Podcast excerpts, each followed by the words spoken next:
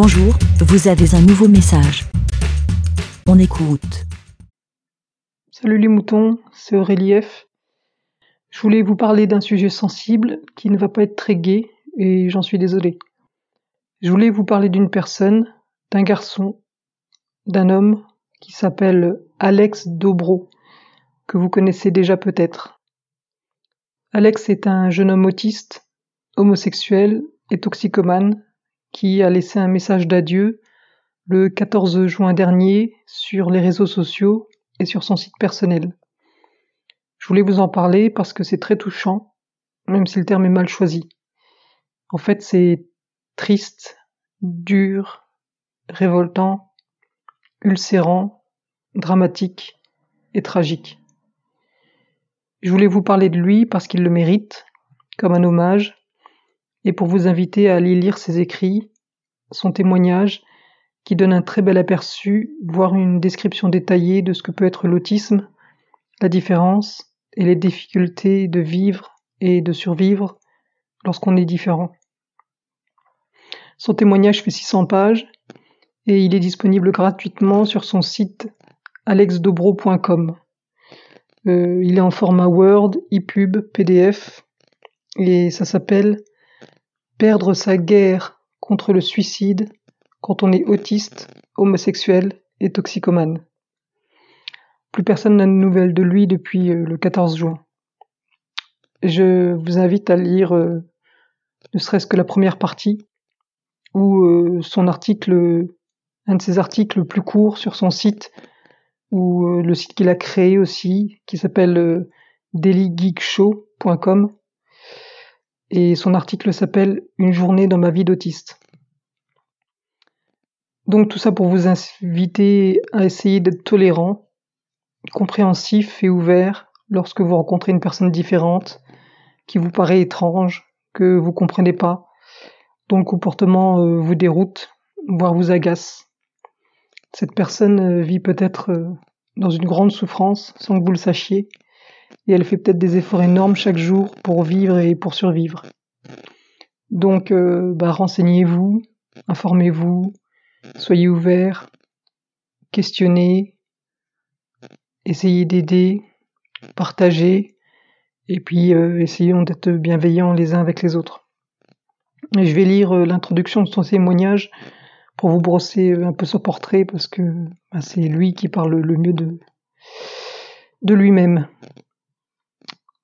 Alors, il écrit Ce témoignage parle sans détour d'abus sexuels, psychologiques et physiques, de pédophilie, de violence, de discrimination, de harcèlement, d'addiction, de toxicomanie et de suicide.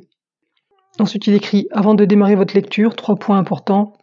Je suis autiste, diagnostiqué sans déficience intellectuelle, avec en comorbidité une lourde anxiété sociale et généralisée, des particularités perceptives, une rigidité cognitive, des difficultés d'attention et une théorie de l'esprit affecté.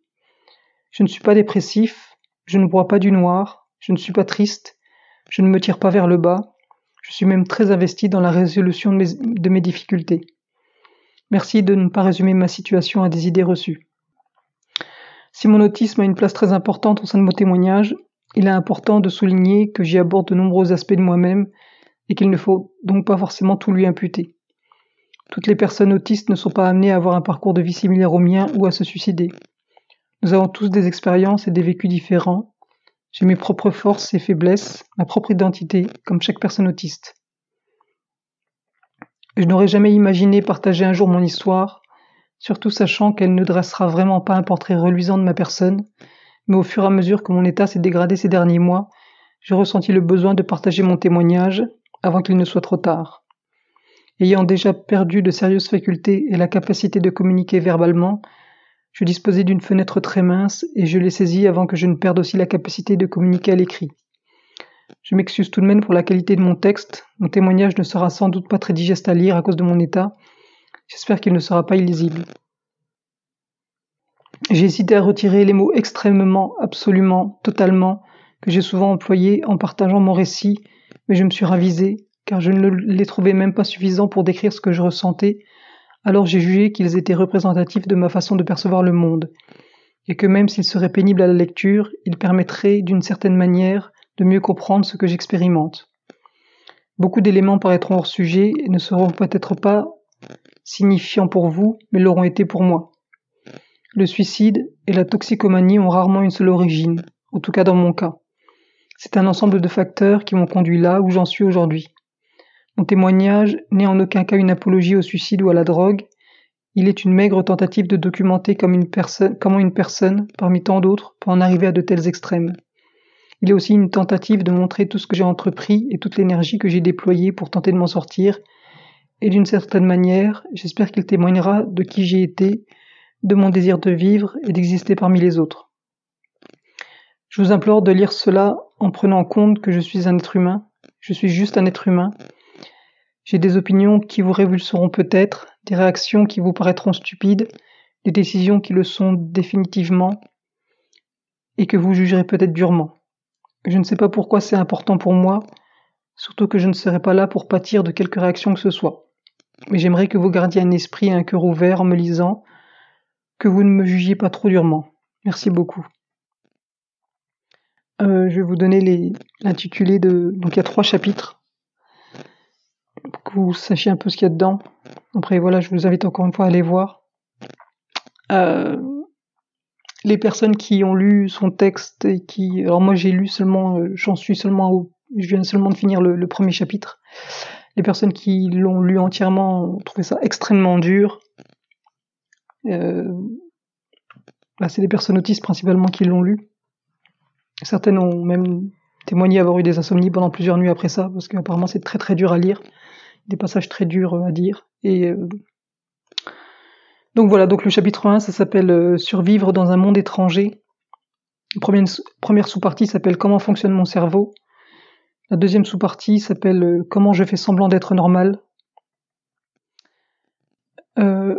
ensuite, le chapitre 2 s'appelle Une vie à se débattre.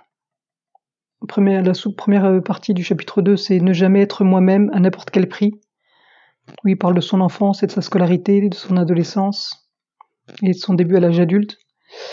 La deuxième partie du chapitre 2 s'appelle Une dague dans le cœur, une aiguille dans le bras. Il parle bah, comment il a monté son entreprise. Il a parlé de, il parle de, de, rencontres avec euh, des garçons. Il parle de la toxicomanie. Euh, ensuite, la troisième sous-partie du chapitre 2 s'appelle Mourir ou refaire confiance aux autres. Le chapitre 3 s'appelle... Euh,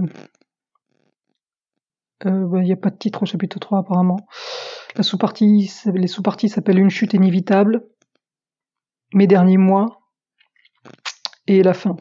Donc il parle dans ce dernier chapitre euh, bah, de s'appelle perdre. Il y a, des, passages qui s'appellent perdre ses raisons de vivre, bouffée suicidaire hors de contrôle, la réaction de mes proches et de ma famille, la réaction de mes associés, euh, dernière semaine avec mes proches. Et euh, dernière sous-partie euh, du troisième chapitre, c'est bah, la fin, et ça s'appelle Ce n'est la faute de personne. Puis ensuite, il fait une conclusion.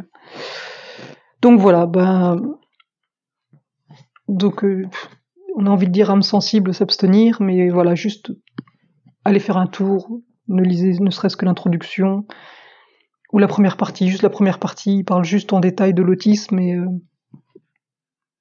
et voilà, ça, ça pourra vous apprendre quel point des personnes qu'on a, on a l'impression qu'elles vont bien, elles sont souriantes, elles ont l'air à l'aise, elles ont l'air d'avoir réussi dans la vie, on a l'impression que, que les personnes ont une vie parfaite, et puis en fait, intérieurement, elles souffrent horriblement, et que pour paraître aussi bien euh, face aux autres, eh ben en fait, il y a un énorme travail derrière, et c'est ce travail qui engendre énormément de souffrance. Voilà, bah merci de votre écoute. Désolé euh, pour euh, le petit moment pas très drôle, mais voilà, il y a des moments où il faut parler de choses dures. Bonne journée à tous et prenez soin de vous et puis de vos proches. Bisous, ciao. Merci, BLA. Pour répondre, pour donner votre avis, rendez-vous sur le site lavidemouton.fr.